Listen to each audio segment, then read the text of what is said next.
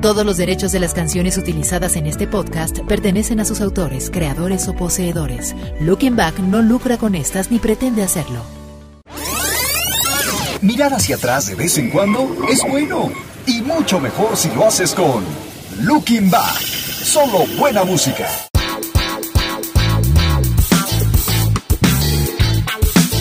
A las 10 de la noche con un minuto en, el- en la capital de la República Mexicana. Bienvenidos sean todos ustedes a una emisión más en vivo y a todo color de Looking Back. Soy Raúl Mondragón y les agradezco infinitamente que estén con nosotros. Vamos a, dar un pequeño homenaje, pero muy, muy sentido y muy, em, muy sincero, a un mexicano triunfador en el mundo entero. Carlos Santana, un gran, gran músico que, bueno, la hizo y la hizo en grande eh, y que la sigue haciendo todavía. Tiene presencia, como les digo, a nivel mundial. Y esta noche vamos a hablar un poquito de su trayectoria, sobre todo de su música. Estos son los clásicos de Looking Back. Este singular ritmo que se dio por allá a finales de los 60 es ni más ni menos eh, una característica de este gran señor Carlos Augusto Santana Alves. Ah. mejor conocido como Carlos Santana, simplemente. Nació el 20 de julio de 1947, se acaba de cumplir 63 años, en Autlán de Navarro, Jalisco, aquí en México. ¿Y luego cómo es que llegó a los Estados Unidos? Se fue, su papá era músico aquí, donde tocaba, era parte de un mariachi, violinista de un mariachi, aquí en, en Jalisco, aquí a la vuelta, ¿no? Pero a los ocho años, cuando él tenía ocho años, su familia se mudó a Tijuana por cuestiones de trabajo el papá y se los lleva a Tijuana a todos. Y después su familia se cambia a San Francisco, cinco años después, pero él se queda en Tijuana porque pues ya tenía sus cuates y él ya empezaba a formar sus grupos y de- hecho él empezó a, a tocar, aprendió a tocar violín como su papá, pero luego le atrajo más la guitarra Y le hizo violines, ¿no? y le hizo Al papá mejor la guitarra. Pero entonces en Tijuana eh, Carlos Santana conoció y fue alumno de Javier Batis, un músico también muy reconocido, claro. Y bueno, pues eh, ahí empezó su carrera con los CJs en Tijuana. Después ya se fue y alcanzó a su familia en San Francisco, donde yo creo que fue lo mejor que pudo haber hecho porque empezó con sus cuates a formar una banda que la banda se empezó a llamar Santana. Santana es el nombre de la agrupación. En todos los discos que hemos visto, eh, el nombre de los discos es Santana, el crédito es Santana, pero se refiere a la agrupación, no a Carlos Santana como solista. Así es, eh, Santana yo creo que le dio este toque, Carlos Santana le dio este toque al rock muy latino, con muchos instrumentos que no se acostumbraba a escuchar en, en el, en el rock. Le dio esta fusión muy, muy interesante. Y bueno, su primer eh, disco se llamó simplemente Santana, salió en 1969 y vendió bastante bien para hacer un álbum debut, vendió muy muy bien. Santana tuvo a bien presentarse, los contrataron para el famosísimo concierto del Festival de Woodstock en 1969, en agosto del 69. ¿Ya eran famosones? Empezaban, pero eso ahí yo creo que fue el trampolín para que mucha gente los conociera, sobre todo en Estados Unidos. Y despuésito, un mes después sacan a la venta el primer álbum Santana y no, no, no, vendió muchos millones de copias y eh, Carlos Santana empezó a ser reconocido en todo el mundo. Yo creo que los primeros dos discos, Santana y Abraxas, en 1970, fueron o han sido de los más, más grandes. Y algo chistoso que les comentaremos al ratito. Santana nunca tuvo un primer lugar en el Billboard hasta 1999. Con el Smooth. Con Smooth. Desde el disco de Santana, la mejor canción. Evil Way, Caminos del Mal.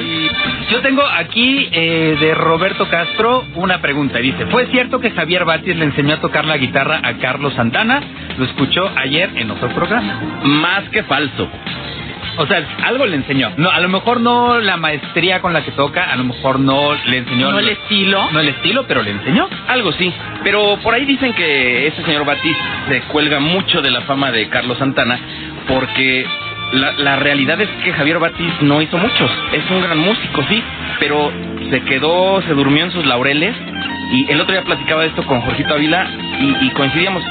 Él se quedó en lo que es, pero Santana, aquí lo vemos, ¿no? Carlos Santana es un gran músico y reconocido a nivel mundial. De- pero es que imagínate, o sea, tener tan cerca a Santana, digo, si yo fuera su peluquero también lo presumiría, ¿no? Sí, pero no Oye, diría que- yo, le, co- yo le corto el pelo a Santana. Yo le cortaba la greña y por eso es famoso. Pues, Saben que Carlos Santana eh, es muy adepto a, a una cuestión, es muy espiritual. Y se hizo llamar por allá, finales de los 60, principios de los 70, Devadip. Devadip es su nombre espiritual. Y bueno, ahorita les digo exactamente qué significa. Pero eh, él siempre manifiesta esta cuestión de la espiritualidad Manifiesta. de la espiritualidad lo, lo dice mucho en sus conciertos y todo. Y fíjate que, por ejemplo, él eh, tuvo grandes, ahí sí, maestros a quienes les eh, está influenciado por muchos. Eh, por John Lee Hooker, por ejemplo, y él tuvo la oportunidad ahorita que dices de, de tener participaciones con otros grandes. Qué padre que tú admires a alguien eh, y después tengas oportunidad de trabajar con él, ¿no? Algo sensacional para cualquier persona. Y sí, él ha tenido colaboraciones tanto de otras personalidades en sus discos como él en discos de otros. Por ejemplo, ha colaborado hasta con Shakira, con este, con mucha gente. Ha hecho duetos con Eric Clapton. Imagínate verlos tocar a los dos juntos debe ser el éxtasis. En este, en el, en el penúltimo álbum, en el de Smooth, fueron casi puras intervenciones de otros cantantes, ¿no?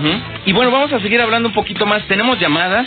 Roberto Castro de- nos pregunta, ¿en qué ciudad de California vive Carlos Santana? Y pide que le mandemos un saludo a sus hijos, Romina y Diego, que no se pierden Looking Back. Ah. Romina, Diego, muchísimas gracias. Muchos besos. Un abrazo. Según yo, vive actualmente en San Francisco. Y fíjense que también vía Facebook, continuando con este tema de Santana, Taddy Guzmán nos da un par de datos A ver. El primero es que dice que la revista Rolling Stone ubicó a Santana en el lugar decimoquinto de su lista de 100 guitarristas más grandes de todos los tiempos. Oh, sí. Wow. Y la otra también es que, dato curioso, no de esos datos que ya sabes que uno maneja, que no sirven de repente para mucho, pero como ahorita los sacas a relucir y quedas bien. Santana fue el único que participó en las dos versiones de la canción de Michael Jackson, We Are the World. Ay, sí, perdón, pero creo que hay un error. En la primera versión, en la original de 1985, no participó Carlos Santana. Ande pues. No, él eh, no participó.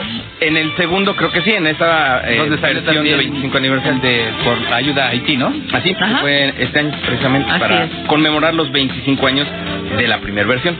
Estos son los clásicos de Looking Back. Carlos Santana o, o Santana como agrupación, en los 70 tuvieron mucha discografía, pero les decía, nunca un número uno. Sí con mucho éxito Santana, sí con mu- mucho éxito Abraxas. Pero en los 80 también siguieron con mucha discografía, él como solista también. Pero realmente quien lo revive en 1999 El es el señor eh, Clive Davis, señorón que es Clive Davis, lo revive porque le dice vamos a grabar un nuevo álbum con muchas colaboraciones y nació este Supernatural. Qué barbaridad. Ya nos vamos. Ay, no. Raúl Mondragón se despide de ustedes y les agradece muchísimo que hayan compartido con nosotros un momento tan agradable. Estos son los clásicos de Looking Back. Todos los derechos de las canciones utilizadas en este podcast pertenecen a sus autores, creadores o poseedores. Looking Back no lucra con estas ni pretende hacerlo.